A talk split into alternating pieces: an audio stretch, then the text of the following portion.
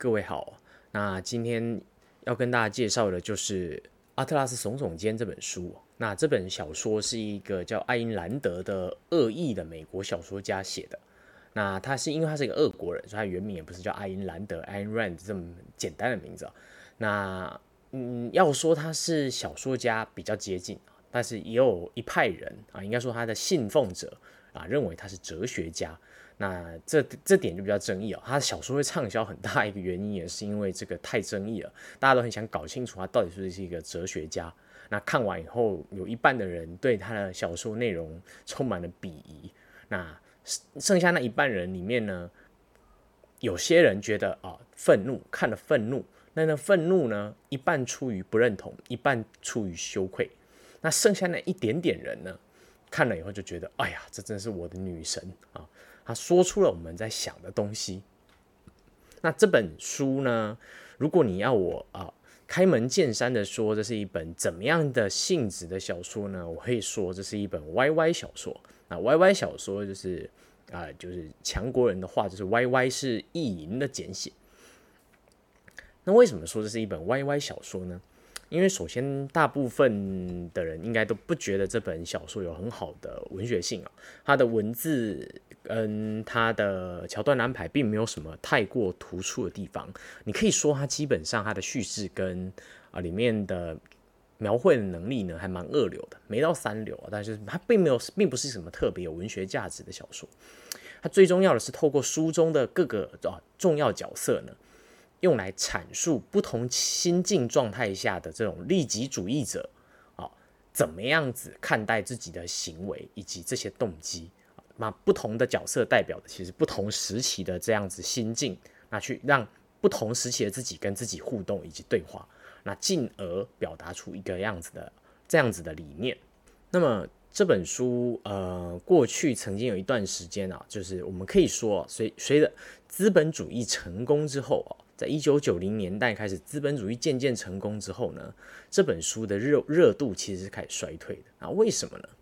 因为当这个社会富有之后呢，呃，大家有了钱，就会开始想要用钱来买到呃赎罪券啊，让自己有道德的制高点啊。特别是二十一世纪开始不停的鼓吹全球暖化啊，那呃居住正义啊，那财富分配要公平啊，要消弭贫富差距啊，要救济贫苦饥饿的非洲这样。那所以这种利他的赎罪券呢，就因为随着世界啊。几个先进国家富裕起来以后，开始渐渐的变多。那所以你看爱因兰德的小说，小说对吧？阿阿萨阿特拉耸耸肩呢？因为他本身完全在推断推推崇极端的利己主义，所以变成像是一种猎奇的心态。大部分看完并不是很认同他的内容。那他将一度非常的哎，开始没有人没什么人看。那后来经济不好以后，你也知道经济不好之后，这本书有个特色哦，就是之前统计过来的一个现象。经济不好的时候，它销量会变好。那这本书最受、最知名的这这几年最最最广为人知的地方是啊，对美国现在总统川普呢，以及支持川普的啊，所谓 Tea Party 这些人呢，他们很喜欢这本书。那很大一个原因是因为这本书里面在推崇的那些彻底放任自由资本主义那。高度的利己主义不不准利他哦，利这大家之所以做这些事情回馈社会，并不是为了利他，是因为这个社会变好，我们付钱让这个社会变好，也会让我自己变好哈。我们不能利他啊，大概这样的想法价值观。那也因此呢，这几年川普当选之后呢，他又再度被人家啊拿出来看啊，了解一下，哎，奇怪，这些川普这些怪人啊，America First 的怪人呢，到底在想什么？那。这本书呢，其实他想讲的重点呢，可以在第一章啊，应该说第一集就大致上把它说完了。那么这本书也很有趣啊，它的第一章第一章里面的故事也很符合我们家加速加速主义的这个描述啊，所以这就顺便趁这个机会呢，跟大家介绍一下这本书。那第一章的内容讲什么呢？那女主角她叫达格尼塔格特，那她有一个呃最典型的那种富裕家庭的中产中产富裕家庭啊，家里蛮有钱的公子哥呢会有的那种价值观。他哥呢就是一个觉得哦，我们是企业，我们要有社会责任啊，我们有钱人要回馈社会啊，所以我们雇佣工人呢，我们不能够有竞争的意识啊，我们跟其他的铁路公司啊，他们家是开铁路公司的，必须要一定程度的啊公平竞争。公平竞争的意思就是我比你有资本，我的火车跑得比你快，比你稳定，我们也不应该。借由这个优势啊，消灭你，打败你，然后变成独占公司，啊，这是有罪的。所以他是典型的这种有钱了以后就花钱来买自己的道德感、有赎罪券的利他主义者。那女主角就不是，女主角是在这个故事设定里面呢，她第一集就是一个对利己主义呢还懵懂不明的人。她之所以呢留在这个家族企业里面呢当副总啊，负责营运这个公司公司铁路公司的原因，是因为她从小。就看着这些铁路长大，那她充满了工程师式的兴趣哦。她想要经营这间公司，他想要把它搞好，因为他觉得这是他一辈子的职业，他的擅专长就在这里，他的热人生的热忱就在这里，所以他很努力的在把公司的营运做得更好，一拉新的铁路线。他并没有想要考虑到什么竞争啊、独占都没有。那这故事渐渐发展的时候，就发生了一件事情，就是。他哥哥为了啊，就是搞这些政商关系，那就去游说相关的投资人呢，投资了一条铁路线在墨西哥啊，从美国的呃中中西部，好像从从美国中西部拉去墨西哥，还是直接在墨西哥，我忘了。那这个墨西哥在墨西哥的铁路线呢，它沿途经过了不胜富庶的地方，应该说就是蛮穷的地方，那直到通往一个铜矿的矿山。啊，所以你也经明白这条铁路线最重要的用途就是我们把人啊，山下的人呢，再进去矿山啊，他们去上工啊，工作采矿，采出来的铜矿呢就运出来外面，然后拿出去卖炼炼铜卖掉。那这样子的一个产业链呢，当做一种政治性的投资啊，他们家族呢可以博得美国政界的。友好，因为美国政界会希望，诶，如果有上私人企业可以帮忙开发墨西哥的话，美墨的邦交变好，那你也可以之后做生意会变顺利。那类似这样的价值观，就不不计回报啊，完全没有考虑这条铁路线呢赚不太到赚不太到钱之类的风险，就是我们就是投了这么多钱，反正就是政治上啊，我们透过。取得道德上的优势跟道德上的名声，道道德优好良好的永续经营企业啊，现在流行永续经营企业的名声，那方便之后也许投资也好，跟政府游说也好，那取得优势。那很不幸的是，就是这其实是一个骗局哦，那就直接明白白讲呢，就是呃主女主角塔达格尼塔格特呢，她有一个青梅竹马的朋友啊，这样青梅竹马就是他们基本上后来呢也发展成了。有点像恋人，但你不能说是恋人的关系。那这个人叫做啊德安孔尼亚家族，那他们是西班牙的殖民者。那从他们好几代以前就一直在南美洲、中南美洲呢，以采铜矿为业。那经营铜矿事业是一代比一代还要蒸蒸日上。那到了弗兰 Francisco 德安孔尼亚啊，弗兰西斯科德安孔尼亚就是达格尼的青梅竹马。他大学的时候呢，他也都是跟达哥尼一样啊，他从小就是志立下志向，就是我们家代代就是经营铜矿事业，我们每一代人都让铜矿呢开采成长了十 percent、二十 percent、三十 percent。哦，我不一样，为什么呢？我是真正的天才，我要让它翻倍。他一直都这样想的。他甚至他在大学的时候，靠着他父母父亲给他的生活费，他存了一笔钱，开了一间小公司，就为了锻炼自己经营的能力。但这一切突然间改变了。有一天，他就突然问女主角达格尼：“就是如果我要你放下你对铁路的热爱，那跟我去一个地方，你愿意吗？”那达哥你就说：“我不可能愿意的。如果你要我放弃，我不如去死。”那这其实明白人听了都知道嘛，这是就是典型的求婚宣言呐。因为你要放下跟他走去一个地方的意思，就是你必须要把你人生交给他。那达哥你拒绝之后。Francisco 啊，弗兰西斯科约约安孔尼亚德安孔尼亚呢，他就突然消失了。那过了一两年之后呢，达哥你再看到他的时候，他就变成一个花花公子、纨绔子弟，再也不经营事业，只把事业交给专业经理人去做。那每天都花天酒地。那达哥你很生气，就一气之下就再也不跟他联络。就过了好几年，那直到有一天呢，他哥达哥尼的哥哥詹姆斯呢，他们投资的那条墨西哥铁路，因为啊，墨西哥政府呢承诺跟人民承诺，墨西哥的啊当总统候选人呢承跟人民承诺，就是这条铁矿线呢，啊富的铜矿线呢富的流油啊，资本家榨取了我们人民的劳动成果，所以我们要把它收归国有。那赚收归国有之后呢，这条铜矿线赚的钱就可以拿来盖公宅啊，可以拿来给大家免费的食物。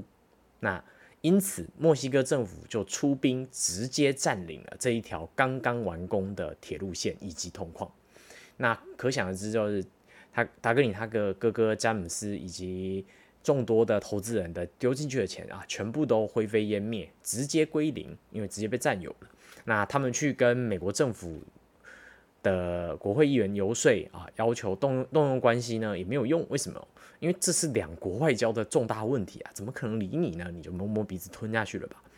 那这个风险也是达哥你早就跟他哥哥警告过的，可是他哥哥不听啊，就觉得哎，我们不能为了这种可能的风险放弃这机会。而且最重要的是，铜矿的铜矿事业大家族德安孔尼亚呢？也在这个案子里面投了很大一笔钱，一千五百万美金，在那时候是一个天文数字哦。那那个铜矿就是德安孔尼亚家族负责开开采的。德安孔尼亚家族看上觉得有希望的铜矿，怎么可能是骗人的呢？哎，不过很不幸，它就是一个骗局。那总之呢，达格尼呢就一气之下跑去找他的前男友德安孔尼亚了。那要问他，直问他，你到底在想什么？那这地方就是最。曲折迂回的地方就在这里啊！德安孔尼亚做这件事情呢，他就告诉达哥尼：“你看看我说的这些事情，难道有错吗？就像就像你哥说的，我们在建这铁路，我是不求回报的。你知道我丢进去那一千五百万呢？其实哦，开采那个铜矿，那铜矿根本就不值钱。之后墨西哥政府就发现自己受骗，那个铜矿根本就是一个平矿，他根本就赚不了钱。他投资这一千五百万里面，大部分的钱是让工人有工作做，有收入赚。”可以做，可以填饱肚子。那盖了一座奇烂无比的公寮啊，给工人住的简易住宅，就为了让这些本来流离失所在街上露宿的人呢，有地方住。我做任何一件事情，你都不能在道德上谴责我，我没有做错任何的事情。但是德安孔尼亚呢，他真正的目的是什么呢？他真正的目的是，首先他哥哥啊，也就是塔。塔格特家族的这个铁路线会因为这三千万美金，他们家投了三千万美金丢进去呢，灰飞烟灭。那他哥会一气之下跑去动用自己的关系，政商关系呢，去关说。那关说什么呢？他们之前就一直在秘密游说一个法案，是每一个州的公共事业必须给一间独占。那这间公独占的公司必须配合政府的政策。那借由这个方式避免不必要的竞争。因为大家都知道啊，竞争的时候呢，啊，学家竞争不好啊，之类各种啊奇怪的理由。那在那个时候呢，计划经济的想法就是竞争是不好的，我们应该要让独占事业去做，然后再让独占事业呢大量的回馈给政府，大量的回馈给社会，这样子的想法。那当他哥哥去游说这法律通过以后，就立刻导致呢。当地本来跟他们家竞争的一条私人的另外一条铁路线，那它是一个中小企业开的。那那个私人铁路线呢，它只经它靠经营一件一个路线呢，就赚非常多钱。就是科罗拉多州啊，他们家的铁路线在科罗拉多州。那科罗拉多州呢，那个地方呢，有一个叫做爱丽丝威特的人呢，他开发出了一种新的采油的方式。那这个新的采油方式呢，挖了一条挖了一块源源不绝的油田，让他致富。那这个私人铁路公司，小型的私人铁路公司就专门帮他服务，把油送出去。那因为这个油田是开发在一个新的地方，只有这间私人铁路公司呢，在那么短的时间之内顺利的、有效率的拉一条铁路线进去运运油。那他一倒，他一被这个新的这个法律要求停业之之后呢？本来塔格特塔格特家族，也就塔塔格达格尼他哥哥詹姆斯呢的如意算盘是要去直接把那间要关闭的公司收归己有，占用它，占有它啊，窃占它的路线，这样就可以直接开始做生意。但不幸的，那个一个老阿伯开那个铁路公司的老阿伯呢，嘿，门都没有，你想要收接直接接受我的公司，门都没有，我明天马上就开始把铁路全拆了，当零当废铁卖掉。那就把当废铁卖掉。所以他们公司呢，马上面临最大的危险。为什么？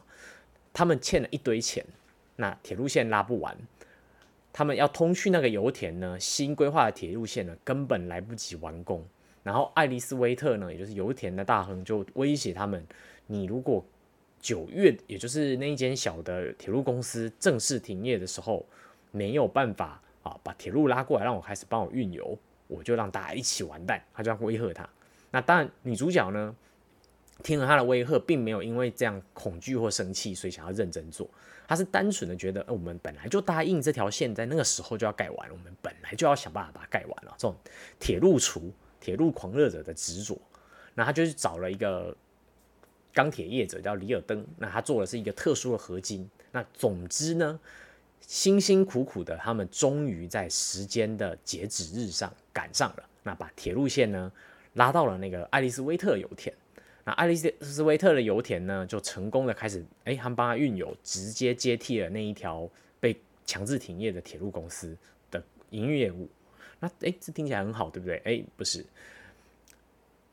就在他们的铁路线成功的那一天啊，因为里尔登呢的开发出来的这个钢铁公司开发出来的新的合金太有竞争力了。你看，这么短的时间内就拉了一条新的铁路铁路轨道，而且它上面。它那个铁路因为够坚硬哦，那可以行驶非常快的火车，所以一顿时之下，让所有的钢铁业、所有的机械业，只要你不用新的里尔登合金，你就会失去竞争力。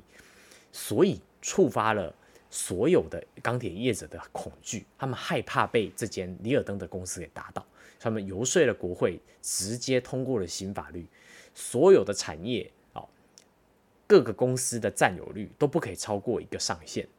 那并且把重要产业全部收归国有，也就是爱丽丝威特的油田，他的油田马上就被收归国有。那他这一辈子的努力，他的技术开发出新的专有技术的成果呢，就一瞬间结束了。那爱丽丝威特就这样突然间凭空消失在人们的面前。只是他消失的时候呢，他的油田呢全被点了火，而且不是一般的那种火，是很难灭的那种火。然后所有的炼油、采油设备呢，通通都被破坏掉。他只留了一封信。我当初发现这些油田的时候，就是现在这样子。现在我原封不动的还给你们，然后就消失了。那为什么说这个故事是很加速主义呢？因为呃，德安孔尼亚、弗兰弗兰西斯科当德安孔尼亚就是塔格特达达格尼塔格特的爱人啊，前爱人呢？他之所以诱骗他，他他他跟你的哥哥来投资这个计划，就是为了让后面的一连串的股牌效应，最后导致里尔登也好啊，爱丽丝威特也好，都面临了被国家管制、被其他眼红、害怕他们竞争的那些平庸的企业强制的拴上狗链，让他们无法继续发展自己的事业，继续开创新的局面。那在这种状态之下呢？爱丽丝威特才会终于屈服。爱丽丝威特之所以消失了，就是他本来好，他本来呢不愿意屈服，他相信呢美国呢仍然是可以容纳得下他这样的实业家，他要证明这件事情。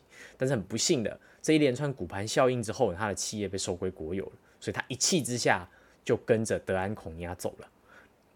那去了哪里呢？他们去了整贯穿整部。小说的一个灵魂人物啊，第一集基本上根本没有出现，只出现名字。那这个角色叫约翰高尔特。那约翰高尔特是一个发明接近永动机的特殊动力引擎的一个科学家、工程师。那他的服务的公司呢，因为变成了奇怪的类似社会主义、共产主义式的制度，那他一气之下就离开了。那开创了一个到一个峡神秘的峡谷去开创了一个类似啊。乌托邦式的英雄的避难地，那就四处去找类似他这样境遇的企业家，问他要不要加入。那一开始当然大家都不愿意加入，那只是一个一个呢，都发现到真实世界就确实容不下他们。就像爱丽丝威特遇到的一样，他辛辛苦苦呢忍受这些反对竞争的人、反对竞争的企业排挤他啊，攻击他的公司，好不容易可以继续开采油，然后最后。终于还是迎来了全面的反扑，让他们的一辈子的努力都没有任何的意义。那么，弗兰西斯科·德安孔尼亚呢，他在第一集里面做的内容的做的这些事情呢，就是要去触发这一连串的骨牌效应，让爱丽丝·威特呢，诚实的面对自己心中的愤怒，那离开美国，到他们的啊理想国度去。那也在这过程中呢，告诉暗示啊，应该叫暗示女主角以及里尔登他们将要面对的现实。那到了第二三集呢，就会说明他们怎么样转变心境，也都接受这件事实。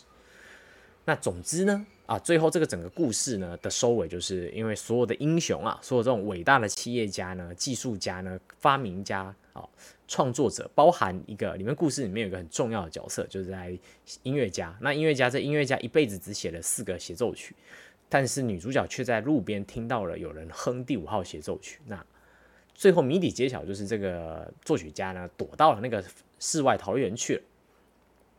那总之，在第三集的时候呢，美国政府发现了这一整个阴谋啊的阴谋，然后他们就绑走了约翰高尔特，然后又奴役约翰高尔特，来让约翰高尔特把他的发明交出来，来回馈社会，让美国政府可以享用这个科技呢，让人类社会的文明水准恢复，因为。英雄都跑掉以后，整个美国经济呢陷入大乱了。那总之最后呢，主角群们组织了一支营救队，那把约翰高尔特给救走了。那救回去以后的最后一幕，就是美国的经济陷入全面的崩溃，那美国社会陷入了全面的混乱。那他们正在庆功，庆什么功呢？他们要准备回去接管这个无秩序，并且渴望英雄回来拯救他们的社会。那故事就这样结束了。那它的第二集是相对比较不重要的，因为它第二集就比较也不叫相对不重要。那大大第二集大部分在讲啊，利己主义者怎么面对自己的愿望要诚实这件事情。那有兴趣的人呢，可以自己看。那也不是我们今天要讲的重点。今天要讲的重点是什么呢？这本书啊，它基本上像是一本 YY 小说。那它只吸引同样价值观的人来看。所以它不太能够去啊说服价值观差异太大的，比如你是一个利他主义者，你是一个所谓的进步派，你是一个左派，你看这本书，你只会有满腔的怒火，你不会被说服任何东西，因为他不试图说服你什么，他那个说服人技巧是基本上是没有，因为他是故意不要说服你，他才这样描述，所以基本上只有同价值观的人会看，但是其实。如果你是一个对这相关的价值观还没有定见的人，你只对自己的贪婪啊、你的自私、你的利己主义呢感到彷徨的人呢，你来看了这本小说，你就会有不一样的想法，还会教导你怎么面对你心中的彷徨不安。那也就是女主角达格尼塔格特一开始的那个状态。那你这中间呢，会看到啊这几个主要角色以及钢铁家、钢铁的制造业大。的这个神人里尔登呢，他的心境的转变，你就会有机会啊，放下自己因为利己主义的罪恶感而接受这整个价值观，那坚定你的信心。但这本书就因为这样教导的内容呢，大大的触怒了啊部分的基督徒，那特别是啊我们可以说比较天偏天主教的价值观那一边的，那我们就对这本书的内容非常生气。那为什么要生气呢？因为这本书是一个非常典型的我们叫贵族教育的书，什么意思呢？那中文呢？中国的叫帝王学，帝王学是什么意思？就是他教导你不要当个一般的平民百姓，所以你不可以有一般人的那一些被道德拘束的啊，被一般人的愚昧的只会徒费自己的才能跟天赋的价值观给约束。他在教你如何。让自己成为一个人上之人的想法的书，那什么样的人叫人上之人？其实就是神啊，就是多神教的神。多神教的文明里面的神呢，其实并不是基督教那种啊一神教的神。多神教的神其实代表的意文化意义，其实是远古时代可能某个家族擅长啊专精于某个行业、某个技术。那他们家族呢，被当做一个多神教中的神子所崇拜。阿特拉斯耸耸肩里面在讲的就是这样的故事。这一些啊人上之人呢，他们其实当他们这样想，他们认为自己可以不受道德啊，不受这些社会常识所束缚的时候，他们其实已经在把自己当神，人上之人，也就是神在看待。那这本书里面有个很有趣的角色，就是约翰高尔特呢，他刚刚好，恰恰好，这是一个几十年前，一九七零年代的小说样子。过了五十年后呢，他恰恰好预言了现在有一个一模一样，在世界上一模一样角色的定位，那就是美国本身。那为什么说是美国本身呢？美国就像一个啊有才华、有天赋的科学家的企业家呢，他极尽之所能，把自己的军事能力、自己的科技力呢，以及他对于经济世界经济体的这个控制力呢。让整个世界经历了到现在为止啊七十年没有任何的大规模的全面性的战乱，那怎么做到的？美国的军事力量，美国人的税金哦，美国人民的税金，负责维持各个地方的区域和平。那美国在全世界驻军的目的，就是避免了那个地方呢，为了武力的冲突，有一个国家培养起过大的武力。那个区域如果有一个不平衡的势力，就容易陷入真正的全面性战争。那美国把自己的兵力呢投射到全世界，只收微薄的代价去维持这个平衡。那并且你要知道，美国不停的在执行这些任务的时候，是美国的人民在死伤的。所以美国一直不停的在投入这些事情。那他投入这么多，很大一个原因是因为美国是一个基督教国家。那基督教的文明要你必须要努力的去。贡献这个世界啊，去你的努力的劳动，你的努力的生产，你的付出一切的心力，尽可能的把你的天赋做好，是你人生下来的职责。那他就好像一个啊懵懂不明白利己主义的达哥尼一样，那很努力的做这些事情，直到我们都知道啊，过去十几年、二十年，美国做的这些呢，其实没有得到什么正面的评价。先进国家呢，普遍知识分子都认为美国做这些事情呢是利己主义啊，是在为自己国家图利。那甚至呢说的非常难听，是美国要侵略世界，在控制背后控制世界啊。那直到过去为最近这十年呢，美国的国策开始剧烈的转向。那特别是川普就直接明白了当的讲，不好意思，你们都不付钱，我们要撤军呐。你。不满足我们的条件，诶，这是一个不公平的条件。我现在要告诉你，我们就要撤军，所以他们不断的在撤军，导致现在有一些区域开始出现了明显的权力真空，那正在迈向混乱。那最近七月初呢，就发生了一起开始有这个倾向的啊事情，就是土耳其跟俄罗斯呢，长期在高加索地区，也是小亚细亚的东侧。啊，现在叫亚美尼亚那一带的地方呢，争夺相关相关的盟邦啊？为什么？因为那里是一个石油的产区，是战略要地。那开始出现了区域的冲突。过去的土耳其是不敢跟俄罗斯这样正面对干的，他们一定会想办法坐下来谈。但是川普承诺哦，这个土耳其的哈里发，他自称是哈里发，然后恢复土耳其传统伊斯兰荣光的这位哈里发呢？美国将要渐渐的撤出这里的势力，那并且美国会卖你军备，你可以在这里成为新的一方之霸。那他们各各隶属于他们啊，各跟他们亲近的这边的地区的小国呢，就开始进行了小规模的区域战争。但是这个战争如果继续持续下去，它就会变成俄罗斯跟土耳其的区域性对抗。那这突区域性的对抗呢？都会造成当地的战乱，也就是会有更多的难民蜂拥而入欧盟，甚至有可能使战火扩散进去欧盟。那这样子的一个区域争端的起头，都是因为美国的离开。那更不用说其他的地区哦，东非也好，啊，阿拉伯地区也好，我们之前都介绍过了。美国在撤出这些事情呢，都在象征着刚刚好恰巧的呢，命中了当年爱因兰德的预言。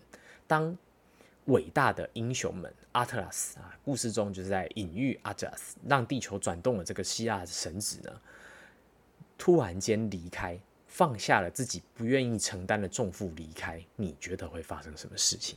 现在这个世界在未来的五到十年内呢，所有的领域不只是区域性的战争风险哦，美国会离开 WHO，美国是全世界医疗科技最进步的国家。他离开 WHO，没有能力 handle 自己的医疗技术的问题的国家，特别是非洲啊、东南亚、那中亚这些南南美洲这些落后的国家，谁来支持他们？谁来支援他们？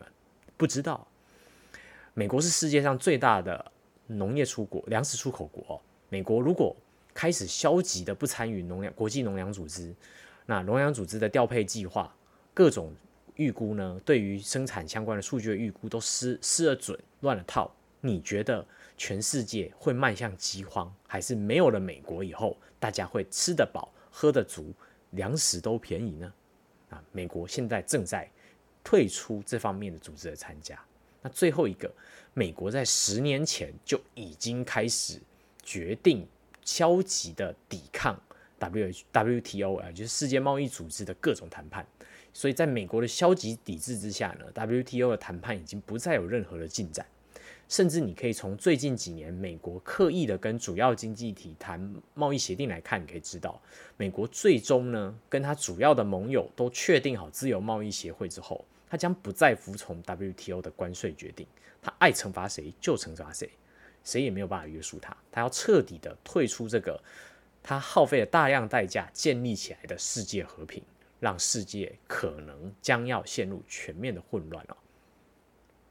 那这本书一以贯之的故事就在说明这个：美国啊，就像约翰高尔特一样，曾经想着要如何啊。贡献自己的所能，那却反而被不知回报的其他国家的其他一般人呢，试图把他囚禁在这个世界的框架里面。那总之呢，美国会渐渐的退出这些啊，它不属于它的战争，不属于它的责任。当终归美国的资源呢，要优先为美国来考虑啊，彻底的体现这个 e g o l i s m。那利己主义的这个价值观，直到有一天，到这个世界真的陷入混混乱，就像这个小说的最后面一样，当大家需要美国回来的时候，美国将有可能考虑回来。只是这一次呢，你们没有资格勒索我了。为什么？当美国回来的时候，美国就会像这些啊人中之人一样，他是新的世界，像神一样的角色。你是不能违抗他，你也没有能力把他拘禁起来、囚禁起来了。他会塑塑造一个新的秩序。那这本书也就因此招致了非常多批评，因为他基本上都在说服你是一个有才能、你是一个卓越不凡的人呢，你根本就不应该真心去信仰基督教那一套，因为所有利己主义的价值观都是在鼓励你把自己当做罗马式的众神、希腊罗马式的众神。那这本小说呢，基本上他就在吹鼓吹这样的价值观。那你如果是一个所谓不凡的人，你自我认同不凡，你看了就会就很有感触啊，感同身受。你觉得你这辈子都你的才能都被人家榨取，你就会认同这本书的价值观啊，并且跟这些啊川普式的群众呢，呃产生共鸣。那相反的，如果你根本就没有这种很中二的价值观的话，你看完书只会觉得这是什么东西啊？那大致上是这样，非常争议性的书。那也这为什么这本书呢？普遍你在网络上你找不到什么一致性的正面评价，因为它的文笔也没有特别好。那小说叙述能力也是蛮二流的。啊，它基本上就是一本这种价值观的人的意淫小说。那么今天对啊艾泽拉斯耸耸肩的书的介绍内容介绍呢，就到这边。那顺带一提，刚刚有提到。爱丽丝·威特呢？这个石油企业家，开挖石油的企业家呢？他在科罗拉多州，当年一九七零年代，试图用新技术挖取的油田，就叫做页岩油田，也就是让美国呢，从能源进口国变成能源出口国，在二零零五还二零零六才新研发出来的水力压裂技术技术，爱丽丝·威特。发研发的技术在书中虽然没有说明说，但是就是一种划时代以前从没想过让页岩油田能够商业开采的新技术。那包含刚刚提到了美国被奴役最后转身离开的故事，难道我们不会怀疑一下啊？爱因兰德难道是一个运气相当好的一个预言家吗？就这么厉害的细节都被他说中了。啊，只不过是当然他没有说中很多东西啊，比如什么里尔登合金什么鬼东西根本就没有存在。那什么约翰高尔特引擎也都是现实不存在的东西。我们只需要知道一件事情：美国人、美国的精英、美国本身，现在确实正如这本小说一样，他们正在摆脱他们不应得、不想要得到的这个重负。他们要让这个世界脱离他们秩序。既然你骂我们，你谴责我们贪婪奴役这个世界，那我们离开嘛？你们试试看啊！你们自己做做看，你们做不做得好？相信像德国这样至高无上、每天鼓吹自己进步价值啊，容纳难民的伟大情操国家，可以让这个世界秩序运作得很好的。谢谢大家。